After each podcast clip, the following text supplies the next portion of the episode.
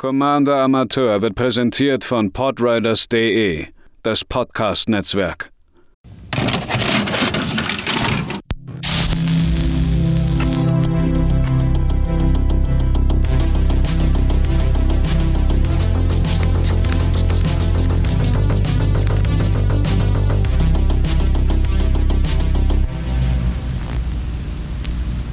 Hallo, liebe Planeswalker. Herzlich willkommen bei einer weiteren, etwas kürzeren Folge des Commander Amateurs. Das hat mehrere Gründe.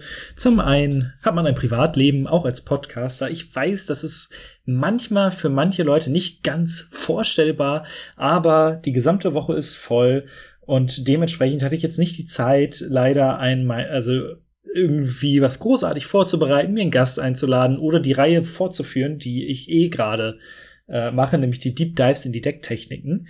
Ähm, dementsprechend ist das alles hier jetzt eher spontan entstanden, denn ich wollte euch natürlich nicht ohne eine neue Folge in die Woche lassen. Dementsprechend einmal ganz kurz die typischen Hinweise. Wenn ihr das cool findet, was ich hier mache, folgt mir gerne auf Spotify, hinterlasst bei Apple Podcasts Bewertungen, folgt bei Twitter und bei Instagram. Die Links sind in der Beschreibung und kommt sehr gerne auf den Podriders Discord-Server. Dort tauschen wir uns ein bisschen über das Format an sich aus, über MTG Arena und diejenigen, die da sind, können auch über die nächsten Budget-Deck-Techniken abstimmen. Und ich habe da auch vielleicht eine ganz kleine äh, Überraschung für diejenigen, die auf dem Discord-Server sind. Mal sehen, ob das alles so funktioniert, wie ich es mir gedacht habe. Aber schauen wir mal. Eine Minute 30 schon rum. Super. Ich hatte was anderes schon auf dem Plan, schon seit längerem. Und zwar ist das jetzt nicht wirklich einsteigerfreundlich, aber das ist vor allen Dingen in der aktuellen Zeit, wo man immer noch sehr viel über Spelltable mit fremden Leuten vielleicht sogar spielt, eine gute Idee oder eine gute Sache zu wissen. Nämlich wollte ich mir mal äh, oder ich wollte im Grunde genommen die bekanntesten Combo-Karten vorstellen. Ich dachte, das mache ich für alle Farben in einer Folge und dann ist mir aufgefallen, ha, EDH ist ein sehr großes Format. Ähm, es gibt enorm viele. Also wird das Ganze in Farben unterteilt. Also der Klassiker. Und wie immer bei sowas fängt man mit Weiß an. Ich habe mir jetzt die Kombokarten, die berühmten, herausgeschrieben und einfach mal ja, also ich habe ein paar Beispiele im Kopf, was man damit machen kann. Es sind insgesamt eins, zwei, drei, vier, fünf äh, Kombos, Kombokarten und so weiter und so fort, die ich euch vorstellen möchte. Sprich, wenn ihr irgendwo am Zocken seid und jemand spielt diese Karten, vor allen Dingen in Kombination, seid auf der Hut. Damit kann man sehr viel Unfug bauen. Fangen wir mit der ersten Karte an. Das ist Solemnity. Ich habe gerade auch keine Ahnung, äh, wie die Karte überhaupt auf Deutsch heißt. Solemnity hat ähm, einen sehr spannenden und auch sehr einzigartigen Effekt. Nämlich sagt sie, äh, dass es ist ein Enchantment für drei Mana, zwei Farblos, ein Weiß, dass Spieler keine Counter bekommen können und man kann keine Counter auf Artefakte, Kreaturen, Enchantments oder Länder legen.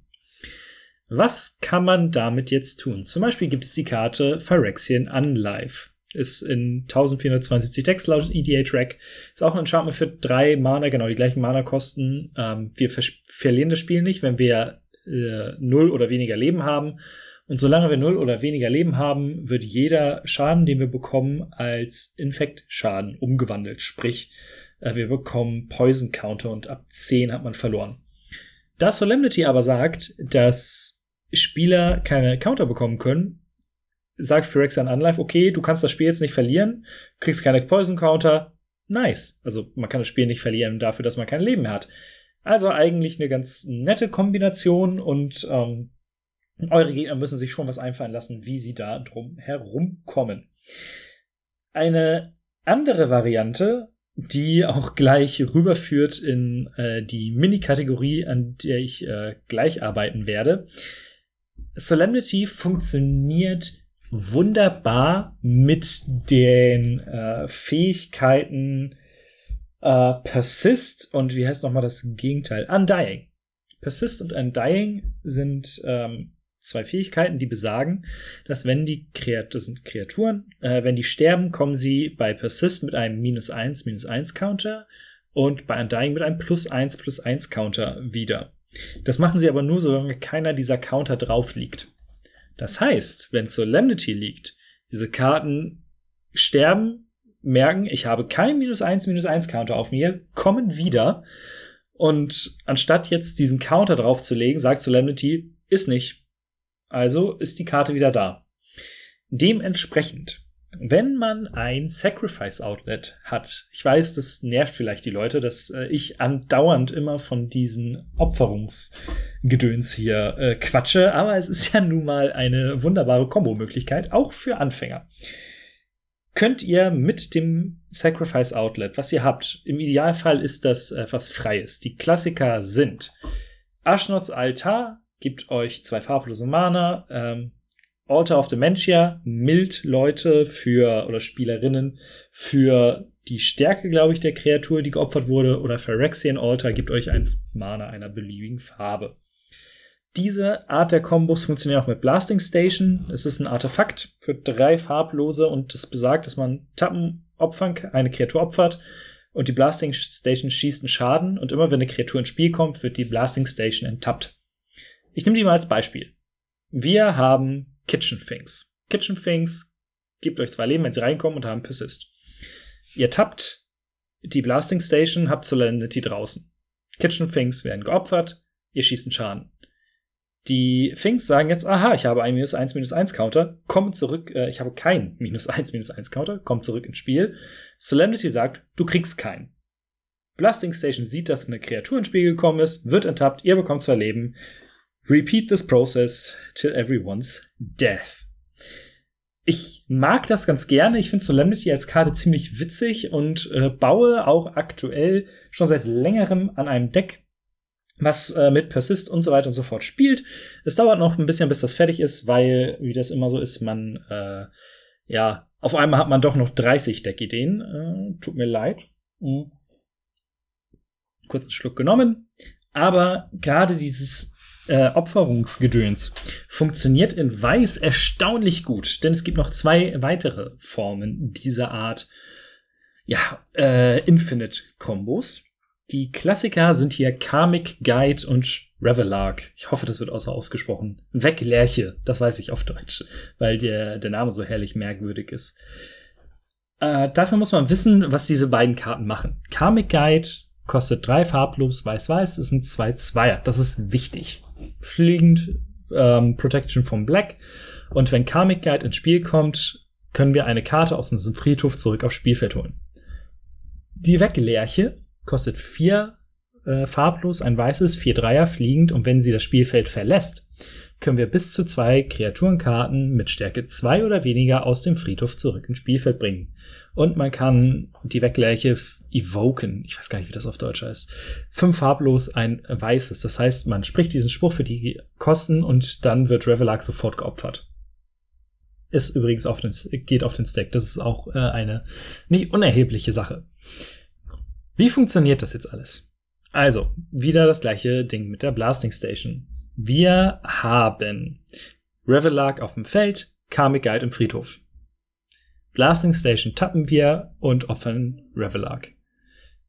Der Trigger von Revelark sagt, okay, wir holen uns jetzt eine Kreatur wieder, die Stärke 2 oder weniger hat.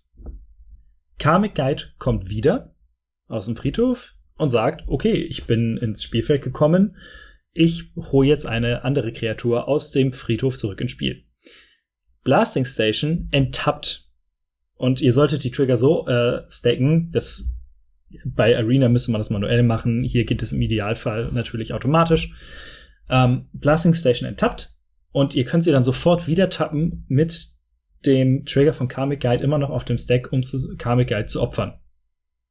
Dann sind die beiden Kreaturen zwar weg, die Fähigkeit von Karmic Guide, eine Kreatur wiederzuholen, ist allerdings immer noch da. Das heißt, ihr holt euch Revelark wieder. Blasting Station enttappt und dann wiederholt man diesen Prozess immer wieder, immer wieder. Wenn man das irgendwie mit Altar of Dementia oder so hat, dann mildt man natürlich seine Gegner unendlich und so weiter und so fort.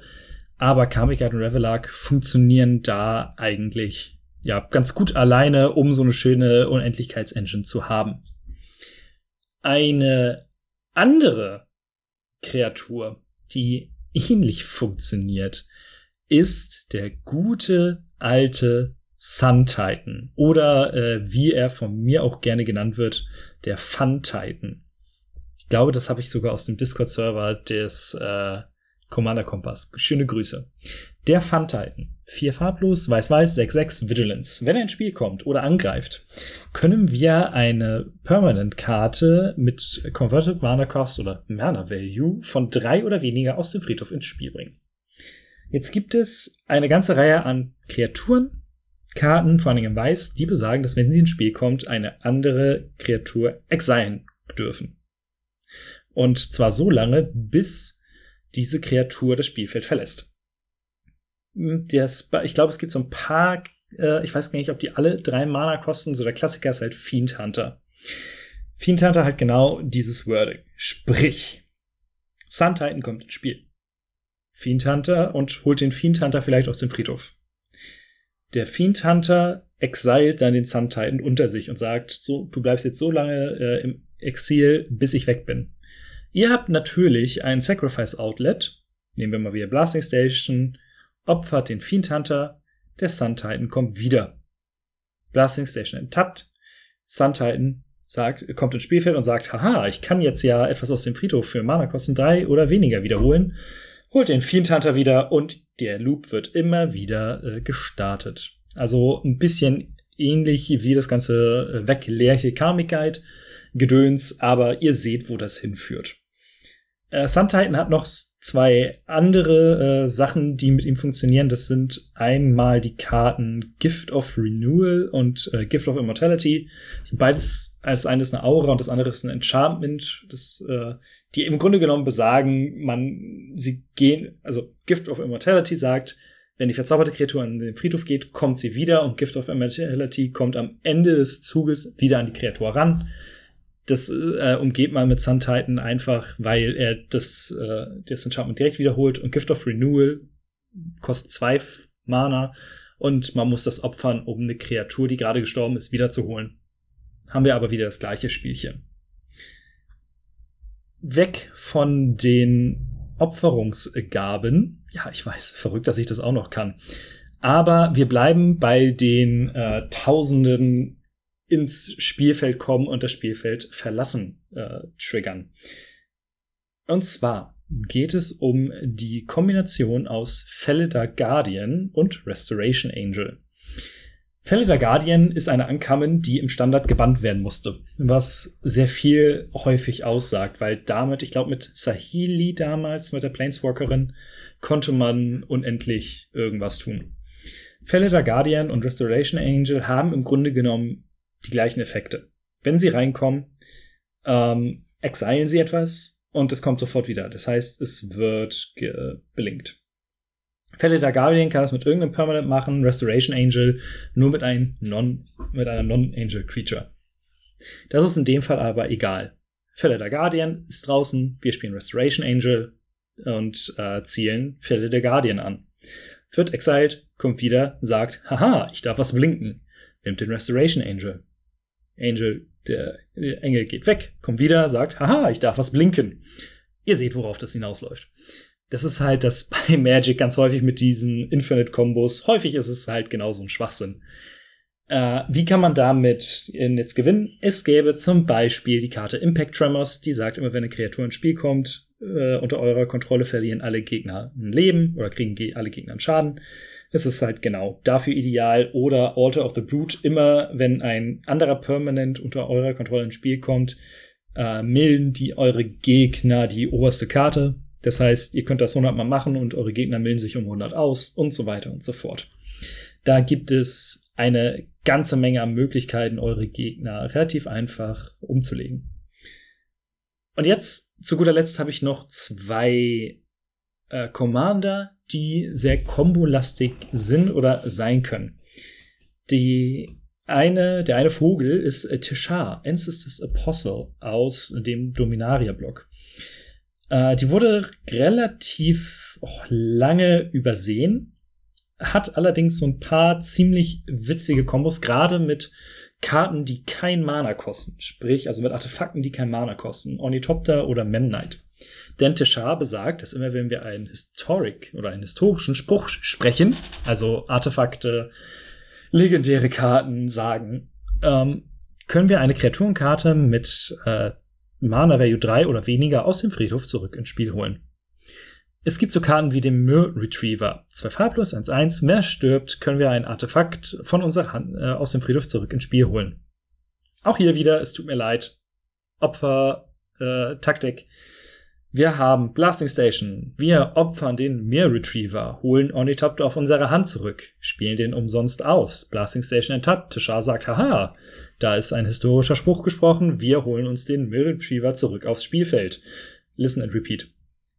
Also äh, ähnlich wie die anderen Sachen, nur halt mit Artefakten anstatt mit äh, ja irgendwelchen anderen äh, Fähigkeiten. Und zu guter Letzt Heliod Suncrowned ist die neueste Karte, glaube ich. Ja, hey. Aus Theros Beyond Death ist ein Commander, der relativ schnell, relativ teuer geworden ist. Zumindest äh, ist nicht im Budgetreichweite. Zwei farblos, ein äh, weißes, ein Legendary Enchantment äh, Gott für 5-5, der solange die Devotion weniger als 5 ist, keine Kreatur ist, das ist alles komplett egal. Am wichtigsten ist es immer, wenn wir Leben bekommen, packen wir eine 1-1-Counter auf eine Kreatur, die wir kontrollieren oder ein Enchantment. Hm. Jetzt gibt es die Walking Ballista und das Trescallion, die beide besagen, dass man einen 1-1-Counter entfernen kann, um äh, mit dieser Karte einen Schaden zu schießen. Heliod hat jetzt auch noch die tolle Fähigkeit, für ein farbloses und ein weißes einer anderen Kreatur Lifelink zu geben. Dadurch, dass der Schaden durch die Ballista oder durch das Triskelion ausgelöst werden, bekommen wir ein Leben. Das heißt, die Walking Ballista hat zwei Counter. Wir geben ihr Lifelink und nehmen einen Counter runter, schießen einen Schaden, bekommen ein Leben. Dadurch sagt Heliod, hey, ich kann 1-1-1 Counter hinlegen. Wir nehmen die Walking Ballista, sie hat wieder zwei Counter und ihr seht, worauf das hinausläuft. Ihr könnt all eure Gegner sofort ummähen wie mit einer Maschinenpistole. Das war ein sehr, sehr schneller Durchlauf zwischen den berühmtesten, berüchtigsten weißen Kombokarten. Ähm, falls ich irgendwas vergessen haben sollte, schreibt mir gerne und ansonsten hören wir uns nächste Woche wieder, vielleicht besser vorbereitet.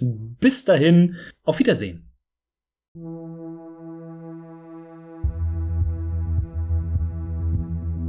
Welle Nerdpool. Popkultur in Überlänge.